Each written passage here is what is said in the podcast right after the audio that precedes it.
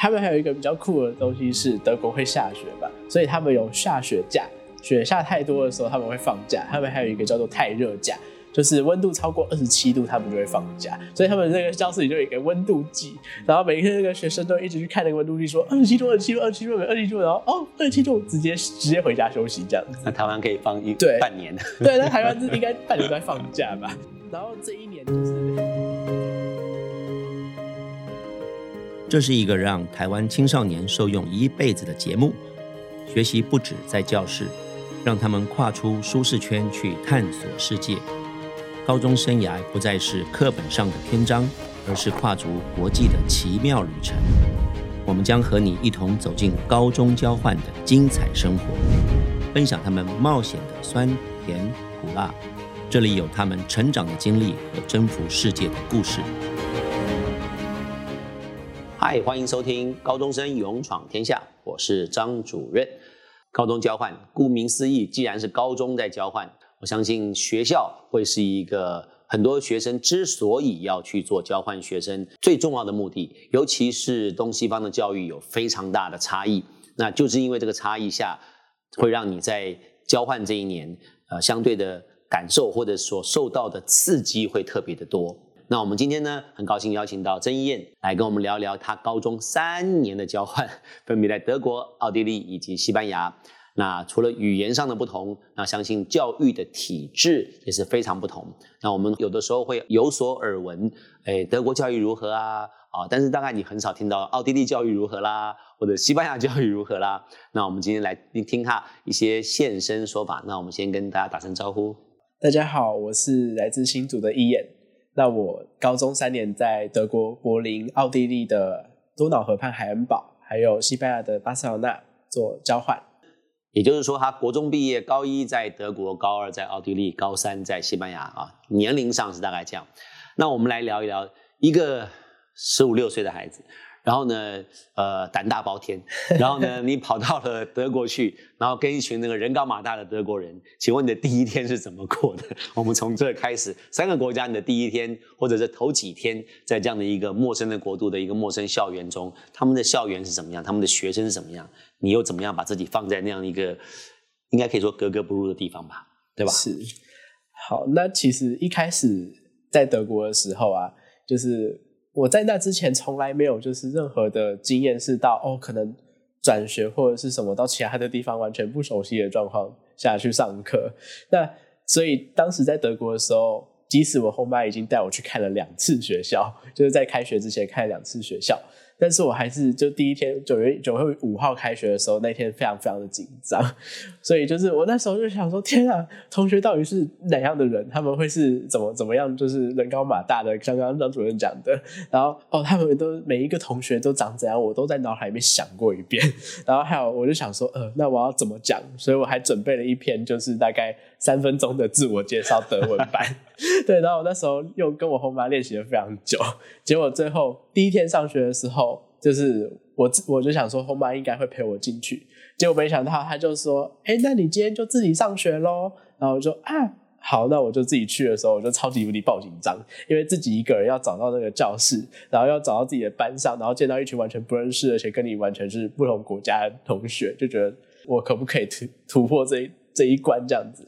就是结果没想到就是。囧事真的发生，就是我那时候一踏进校门的时候就开始走走走，结果因为太紧张了，结果就迷路了。就我第一堂课迷路了大概二十分钟，然后是因 是遇到了一个就是在走廊走路的老师，才帮我说：“哎，怎么了？就是你想说。”怎么怎么会在这边啊？上课时间，然后我就跟他说：“呃，我迷路了。”然后他就说：“哦，好，那你是教室是哪里，或者是你是什么班，或者什么？”我就跟他说：“呃，我是交换学生，我是台湾的交换学生。”那我就没跟他讲我是什么班，因为太紧张了。然后他就说：“好，那我帮你打听一下。”所以他就陪我一间教室一间教室的去问，所以那时候的导致第一天大概全校都认识我，失物招领，对，这是谁的？对，最后才把我带到就是我的那个班上。我我我的那个学校其实是一所综合高中，那德国有分四种高中，那我记得是综合高中 g e s a m s h u l e 对，那所以在那个高中里面就是，而且因为那比较新创的学校，所以就是。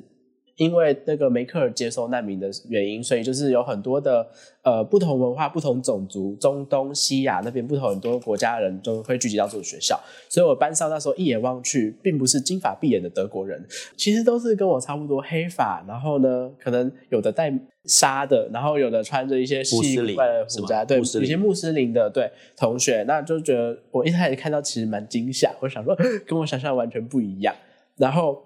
我那三分钟的那个自我介绍也完全没有用上，然后我就是说，呃，大家好，我是伊恩，然后我来自台湾，就这样，然后老师就把我赶下台了。你你你你用德文讲 讲刚刚那句话是我是伊恩的，怎么讲我？我那时候因为德文学的还没有很多，所以我就说，呃，Guten Tag, ich bin Ian, ich komme aus Taiwan，就是哦，简单来说就是哦，大家好，我是伊恩，然后我是台，我是来自台湾，这样子就非常简单，然后其他后面完全忘记。但是老师他还是把我就说，哦，那你到那边有一个空位这样坐。然后我那时候整个是同手同脚走过去，然后呢就在那个位置坐下之后，我完全不敢看旁边的同学，因为感觉全部人都在看我。是等到就是老师开始上课的时候，我跟我同学第一句话是：“呃，不好意思，现在在哪里？”然后他就跟我说：“哦，那我的书借你看。”所以我们就 share 一本课本。是什么科目？那时候是历史课，所以就是我就完全看不懂。然后那个同学也，他其实不是德国人，后来才知道他是土耳其人。然后呢，他就跟我说：“好，那就我就我们在这边。”然后因为他也很紧张，就完全没有这样子的经验。那时候我们才十五岁，然后所以他就每一个老师念到哪每一个字，然后他都在这个课本上指给我看，非常的贴心，我就觉得很感动。这是第一天。好，那我们换个国家来，奥地利的第一天应该很精彩了。奥地利的话，其实非常非常的有趣，因为我就想说，好，我已经去了德国一年，一定有很很大的经验，那我其实也不怎么害怕了吧？我轰家就警告我说，哦，那你第一天上学，因为我们家住离就是市区比较远，那你就是轰妹跟轰弟陪你去上学之后，啊，他们可能不会跟你同时回一起时间回来，因为课不同，可能会不同时间，所以我就说好，没问题，那我就觉得我可以胜任。所以我就很高兴的早上跟他们出门之后，那奥地利的同学他们欢迎我的方式其实就是跟德国不太一样。奥地利其实是一个种族更多的国家，所以就是很多很多不同国家的人会到奥地利去学习。所以我就是他们好像已经习惯了，就是外国人的来自己的课堂上上课，所以就对我没什么好奇感。对，那就很平淡一天就过去了。但是回到回家的时候呢，发生一件非常可怕的事情，那就是。我我我跨国了一场旅行，就是那时候大概五六点的时候放学，然后呢，我就顺利的搭上那一班回家的车。结果没想到，因为我们家是住在多瑙河畔海恩堡，它是奥地利剩下的七个古堡里面的其中一座，然后它是在斯洛伐克的边境，所以呢，我就上车了之后，我就浑浑噩噩的，因为第一天也很累，然后就这样搭回家，大一个半小时之后，到了布拉提斯拉瓦，就是。斯洛伐克的首都，它是一个在东欧的一个国家。然后我就想下车的时候，我就想说，奇怪，为什么大家都在讲不同的语言？然后我就完全不是德文，然后手机也没讯号，然后那个车站的名字是完全没看过。然后我就天啊，我那时候整个傻眼。但是后来看了一下，发现哦天啊，居然是斯洛伐克。然后我就这样出国了。哎，各位观众，斯洛伐克的首都再讲一遍，你也讲不出来。对对，布拉提斯拉瓦。对，然后呢？我就在那边想说怎么办的时候，我就想，我就想说，好吧，那我就在那边原地等，等那班车要回去，因为是终点站。然后呢，我就那边等了两个小时之后上车。那时候回到奥地利的时候，一一过那个斯洛伐克奥地利边境，我手机立马跳那个讯息，就因为回到奥地利又有网络可以用了。然后那个全部都是轰爸轰妈的未接来电跟打电话，全部说你在哪里？你在哪里？你在哪里？你在哪里？要叫警察了这样。所以我那时候回到家已经快要晚上九点多了。然后，所以就是，我就跟他们很紧张的解释说：“哦，我怎么样怎么样啊？去了斯洛伐克，然后搭错车，搭过站，睡过头。”然后他们这个用这个来笑话我，笑了三个月。我们很多时候啊，学生出国交换会有一些这种他们讲的话，在台湾，台湾因为是一个岛。所以对台湾的人而言是很难理解。比如说，你今天一个奥地利学生，他说：“哦，我们就校外教学，然后就去了意大利。”或者一个德国学生说：“哦，我们就去呃奥地利听个音乐会。”好，或者是呃学生从呃荷兰，然后说我们坐个火车，我们去隔壁的德国，或者隔壁什么比利时，甚至于去了巴黎。就是这种跨国的在他们很生活习以为常的活动，在我们对台湾来讲，我常常会说，如果哪天我儿子回来跟我说，打，我明天去日本滑雪，我可能会想伸手打他吧，说你你有病吗？你你去日本滑？但这是在我们的国度是，任何只要听到叫做出国，甚至于不出国，离岛都要坐飞机，然后还可以坐船。但是这个是在对他们这种国家，尤其是欧洲，火车，嗯，火车可以把你从很北带到很南边，好。好，那我们讲完第一天吧，我们再来讲讲这整个。我们先稍微聊一下德国，就你在的时候的所见所闻，德国的一个教育制度是什么？然后我们接着往下，就是奥地利跟西班牙，好不好？好，那其实德国呢，就是它的教育体制跟台湾差蛮多的。那他们的从小教育是从小学开始讲的话。是小一到小四是基础的教育，就不像我们台湾是可能一直到国中可能都是还是基础教育。到他们是到了五六年级的时候，这两年比较重要，他们是会进到一个就是性向测验。他们从五六年级就做这个事情，就是学校会一直一直不停的就是跟就是学生们说，你以后想要做什么啊？会一直不停的去引导你说，哦，你以后什么兴趣啊或什么，给你带入不同的课程去做，就是未来的引导。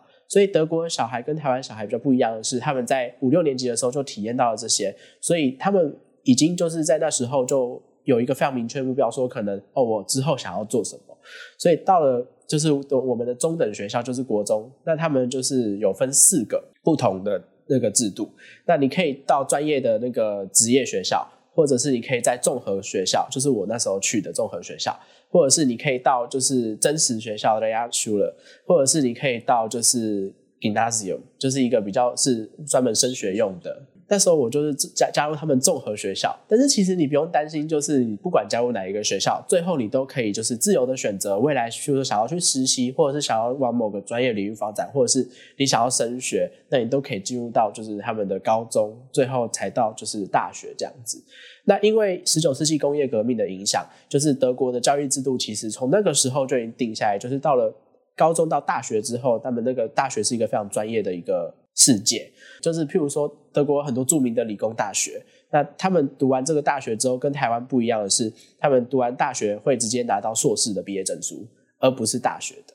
所以他们在就是学生就是非常非常清楚自己的目标之后，到了大学，到了职场，其实一直以来都是这样子的一套流程。这可能也是为什么造就了他们会，我们会对他们比较一种刻，就是刻板印象，就是一板一眼的那种感觉。上学在德国的一天，我觉得因为他们上学的时间跟台湾很不一样，对对吧？所以你来聊一下，就你自己的经验，看刚开始的时候。那个上课的一天，那个一天到那个时间啊几点结束？你大概讲，然后结束后做什么？就这上学干嘛？然后下课后干什么？就是他们上课时间每天都不一定，也要看就是老师发给你的课表。就是有时候老师可能今天请假，那也可以比较晚到学校，就比较像大学。就是那时候我在高中高一的时候，他们还有一个比较酷的东西是德国会下雪嘛，所以他们有下雪假，雪下太多的时候他们会放假。他们还有一个叫做太热假。就是温度超过二十七度，他们就会放假，所以他们那个教室里就有一个温度计，然后每天那个学生都一直去看那个温度计，说二十七度、二十七度、二十七度、二十七度，然后哦，二十七度，直接直接回家休息这样子。那台湾可以放一对半年，对，那台湾是应该半年都在放假吧？然后这一年就是，我觉得在德国有一件非常非常印象深刻的事情是。有一天就是体育课，那我那那天的体育课是星期三的早上，两节课两个小时都是体育课。那时候因为快迟到了，所以就没有吃早餐出门。所以呢，我其实上那个体育课的时候非常的很饿。然后那时候他们做体操，然后他们的体育课是男生女生分开上的，就是男生是会在男生的区域上课，女生在上女生的课，所以他们是男女是分很开。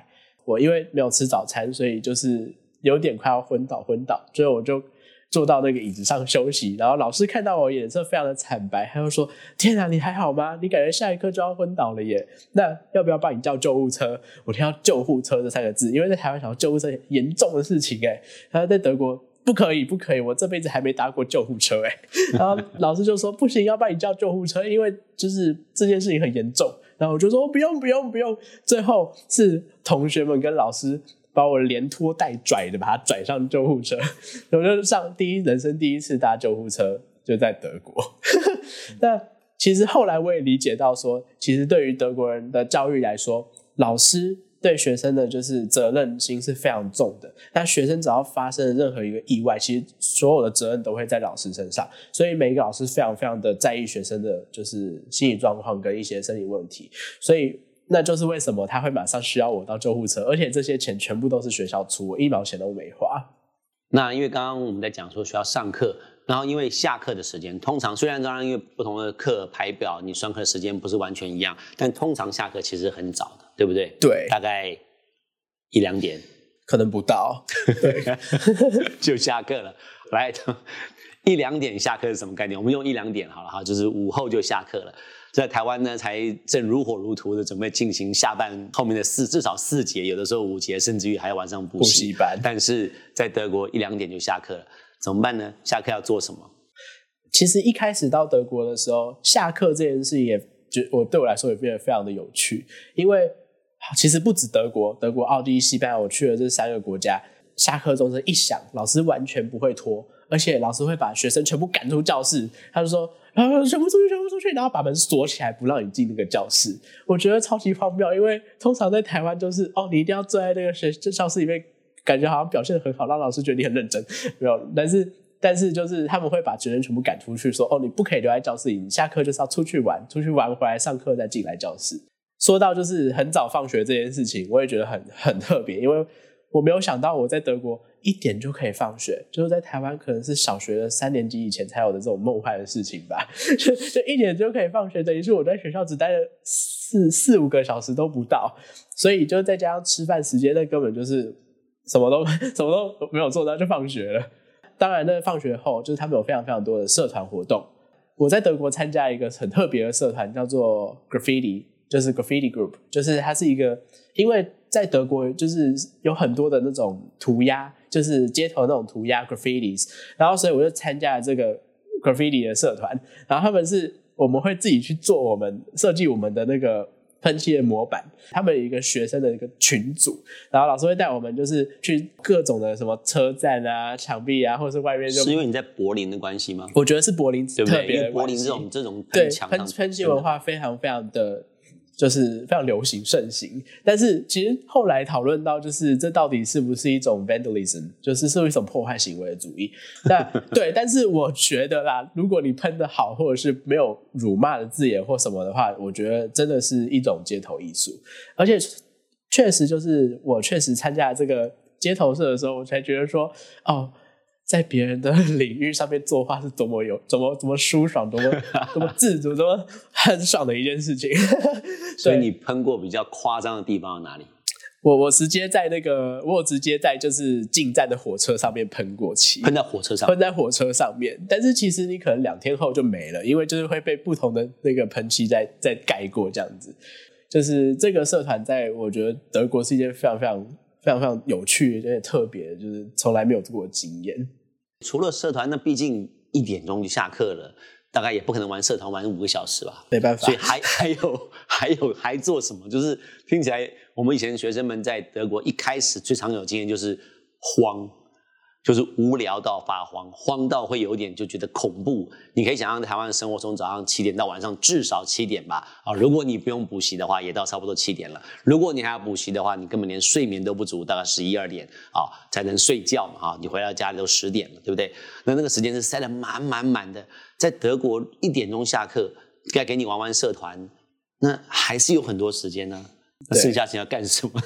其实参加完社团回到家也差不多也就四五点吧。大部分的德国学生其实他们也没那么的好动的话，那就真的是废在家，也不是说废在家，就是在家里就是可能就待在房间里这样子。我就觉得我一定就是待在家里，我一定没办法。就是我会觉得要都到德国了，就一定要参加一些很酷的经历或什么。那我通常回家之后，我会自己再出门逛个街啊，或者是随便我就随便想说，哦，今天想要去哪里，那我就往那个地方去，就可能随便走进他们的街头啊，就是从他们的小巷子进去啊，或者可以到哪里，就是每一天都是不同的发现。奥地利是不是跟德国有点接近？奥地利在德国的呃旁边，所以它其实也受就学识上也受德国的影响。奥地利比较特别的一点是，他们其实没有德国的阿比图尔，就是那种会考，他们有另外一个就是制度的考试。那奥地利跟德国比较不一样的地方是，它没有德国那么多的呃选择，他们只有可能只有两个，就是一般升学的路径跟你可能职业学校。有一种比较特别是艺术学校，就是他们可以进到就是艺术领域或者是音乐的领域这样子。那我那时候读的其实也是一般的高中，所以我就是照着他们的这样子的学制去做。所以他们最后在参加考试的时候，其实我也有跟着参加他们的考试。但是他们考试跟台湾不一样的地方是，就是台湾可能就是几天就考完了，那他们是每一周考一科，就是每那一周就全新的准全意的让你准备那一科考试，但那一科考试都非常久，你还可以带东西进去吃。就是那时候数学考试我考了五个小时，所以我那时候就写完之后，我就在那边废了三个小时。对，是不是好像像德国啊，这些欧洲还还有规定，什么一天不可以考超过几个试？我有听过同学在德国，然后就是 A 老师考了试，下一个老师进来说要考试，等第三个老师进来的时候说要考试，同学抗议说对不起。同学会觉得很不满，这个是不行。我们今天已经考了两个，而且我们今天就只有准备这两个，就是你没有跟我们讲就要考第三个，不行吧？然后所以老师就好，那只能下一周再考。OK，好，那西班牙呢？西班牙其实比较特别，但因为我自己就是在巴塞罗那这个地区，然后进到他们的那个一个私立的学校。他们这个私立学校呢，其实也是一般受一般的教育的课程，呃，但是西班牙最注重的就是体育，而且尤其是足球。这个足球非法热爱国家，我真的是对我这种比较不习惯运动的人来说，就是非常的 痛苦。就他们。运动就是一切，所以他们踢球、足球踢得好，就会封你为神，就算你的课业再烂。而且西班牙那时候，我的学校是呃一整天只有中午有休息时间，就其他的课程是全部连续的，中间都不会有任何的休息时间。那那没有上厕所什么东西？你可以上厕所，可以跟老师说哦，那我想要去厕所。是哦，就是一堂接一堂，一堂接一堂，没有 break，没有连五分钟都没有。哇，对，是比较特别一点。但是就是因为我讲我是我是我的学校，可能是因为私立学校，那时候还。买的就是他们超级丑的制服，就是对，但是就是他们的体育课我觉得非常有趣，就是呃一周有两天的下午，整个下午都在踢足球，对，然后所以我就觉得非常的神奇。但是当然你也有就是比较不喜欢体育的同学，所以我们就没有在踢足球的时候，我们就会聚集到另一区。然后有一天我就突发奇想，我想说，哎，你们想不想学太极拳？就是 对我就想问他们说，你们想不想学空？功夫这样子，他们就觉得哦很有兴趣很酷哎，那你来秀一场啊！我就当场打打了太极，因为我在台湾学了八年的太极。然后他们看到超帅，然后马上说哦我要学我要学我要学。那很多男同学踢足球也跑过来说哦我要学。那我就在那边就是结果那个足球课就变成我私人的那个太极课。那你这样维持了多久？这个这个太极课？这个太太极课维持的就是整个学期，因为我到了。就是因为他们真的很有兴趣，但是到了就是呃，大概圣诞节的时候，那有一个长假，因为加泰罗尼亚地区讲的是加泰罗尼亚语，我在课堂上其实没有学到真的西班牙文，因为老师其实在上课也是用加泰罗尼亚语讲话，所以我就觉得我并没有真正的学习到西班牙这个语言，我也没有很听得懂，所以我就做了一个决定，就是说，好，那我就是跟学校申请休学。当然，我不是很随便的说哦，我要休学，我不想上课了。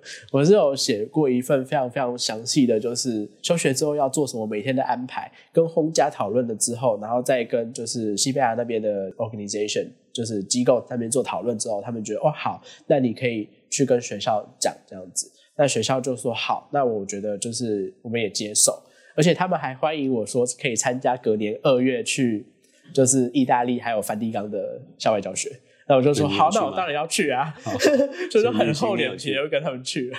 对，好，呃，学校也是一样，要讲可以讲三天三夜 啊。那他在那边那个学制听起来就好像一种，就听到另外一种生活的方式。